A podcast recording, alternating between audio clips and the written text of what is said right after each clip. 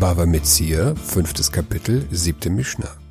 In der ersten Mishnah dieses Kapitels haben wir gelernt, dass es zum Zinsverbot kommen kann, wenn der Käufer die Ware jetzt bezahlt, um sie später abzuholen. Die folgende Mishnah setzt diesen Gedankengang fort. In allen folgenden Fällen geht es um eine Bezahlung, die jetzt getätigt wird, um die Ware später zu bekommen. Sagt die Mishnah, Ein poskin al haperot ad sheyatze hasha'ar. Man darf nicht auf Früchte einen Kauf abschließen, bevor der Marktpreis bekannt geworden ist. Wir haben den Fall gesehen, in welchem ich vom Händler eine Menge Getreide kaufe und dieses Getreide übers Jahr verteilt mir stückweise abhole. Dort gab es eine Besonderheit. Der Händler hatte das Getreide noch nicht vorrätig und musste es erst besorgen mit dem Geld, das ich ihm gab. Diese Mishnah handelt davon, dass so ein Geschäft nicht erlaubt sei, wenn der Marktpreis für das Getreide noch nicht feststeht. Steht der Marktpreis für das Getreide noch nicht fest und der Preis steigt, dann muss der Händler mehr Geld dafür ausgeben, als ich ihm bezahlt habe, und das gilt als Zins. Dagegen steht der Marktpreis für das Getreide schon fest und der Händler hat das Getreide noch nicht vorrätig, dann ist dieses Geschäft erlaubt. Ebenso ist es erlaubt, wenn der Marktpreis noch nicht feststeht, aber der Händler das Getreide vorrätig hat, so dass wir uns auf einen Preis einigen können. Yatsa Hasha'ar Poskin. Ist der Marktpreis bekannt geworden, darf man abschließen. Wie eben erklärt, ist der Marktpreis für das Getreide oder für andere Produkte bekannt geworden, dann darf ich dem Händler Geld geben, obwohl er das Produkt noch nicht in der Hand hat.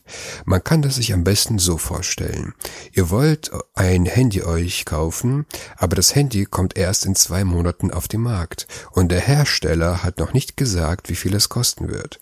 Ihr dürft nicht zu eurem Händler gehen und ihm sagen, dass ihr das Handy, das erst in zwei Monaten erscheint, für 100 Euro kaufen wollt, das ihr sofort bezahlt. Stimmt der Händler diesem Geschäft zu und das Handy kostet bei seinem Erscheinen 200 Euro, dann ist der Händler verpflichtet, 100 Euro aus eigener Tasche auszulegen und das ist Zins. ואף על פי שאין לזה, יש לזה. Denn obwohl dieser keine hat, so hat doch ein anderer. Steht der Marktpreis fest, kann ich mit dem Händler den Kauf abschließen, obwohl er das Getreide noch nicht hat. Da, da es ein anderer Händler hat, kann er das Getreide von ihm besorgen. Hayahut Chila Lakotzrim Posek Imo al-Hagadish. War er der erste der Schnitter, so kann er mit ihm auf die Gabenhaufen abschließen. Ist der Verkäufer gerade beim Schneiden seines Getreides und der Marktpreis steht noch nicht fest, dann kann ich trotzdem mit ihm einen Preis ausmachen, weil das Getreide in seinem Besitz ist. Auch wenn der Preis später viel höher ist als der abgemachte Preis, macht es nichts. Da der Verkäufer hier und jetzt in seinem Besitz Getreide hat, muss er sich an den abgemachten Preis halten. Dieser Fall ist ein Grenzfall. Was heißt es, dass der Verkäufer etwas in seinem Besitz hat?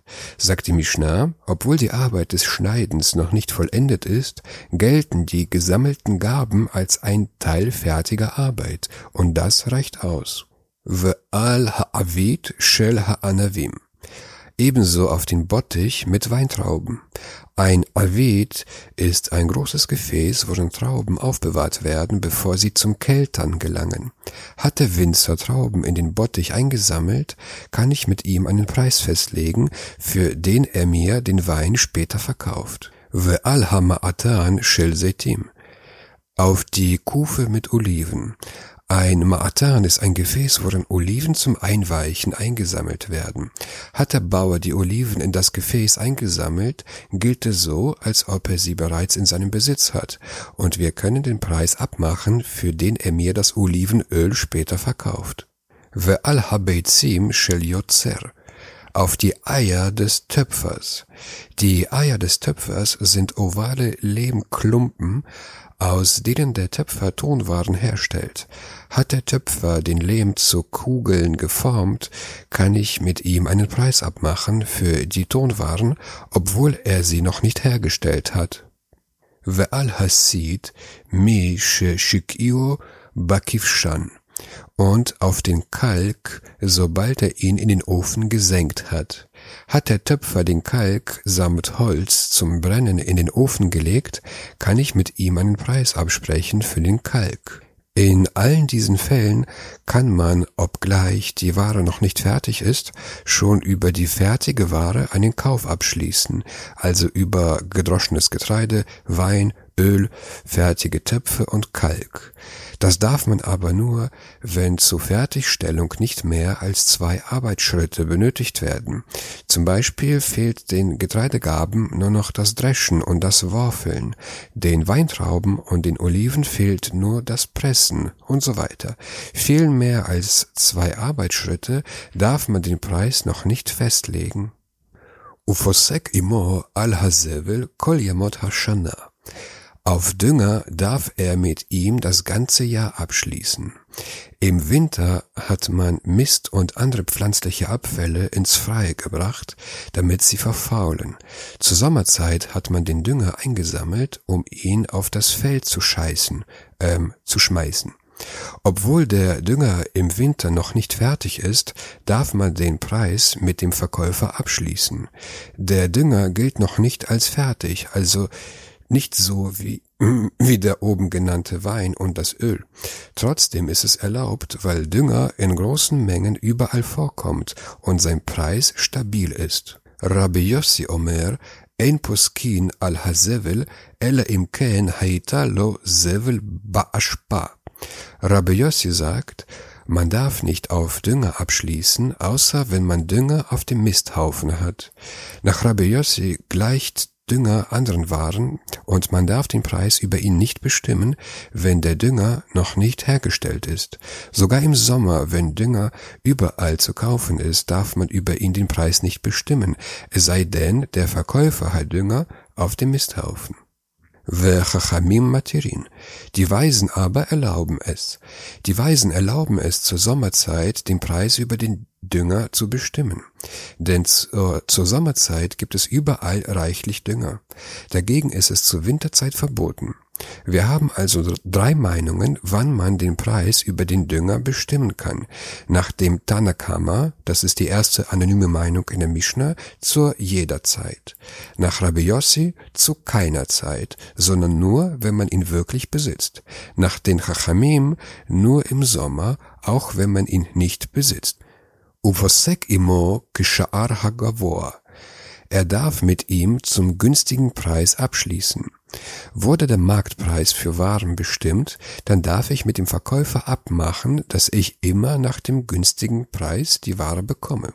Das heißt, wird das Getreide teurer, bekomme ich es zum, günstiger, zum günstigeren Preis, wie der Marktpreis zur Zeit unserer Abmachung gewesen ist, bevor die Ware teurer wurde. Wird die Ware günstiger, dann bekomme ich die Ware zu einem günstigeren Preis. Hierbei gibt es kein Verbot von Zins, da das Geschäft immer nach dem Marktpreis geht und der Verkäufer war mit dieser Bedingung einverstanden. רבי יהודה אומר, אף על פי שלא פסק עמו כשאר הגבוה, יכול לומר לו, תן לי כזה, או תן לי מאותיי.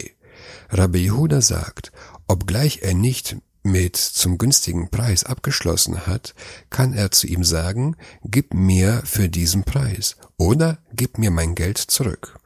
Nach Rabbi Yehuda darf der Käufer vom Kauf zurücktreten, wenn der Verkäufer die Ware nicht zum günstigen, nicht zum günstigen Preis verkaufen will.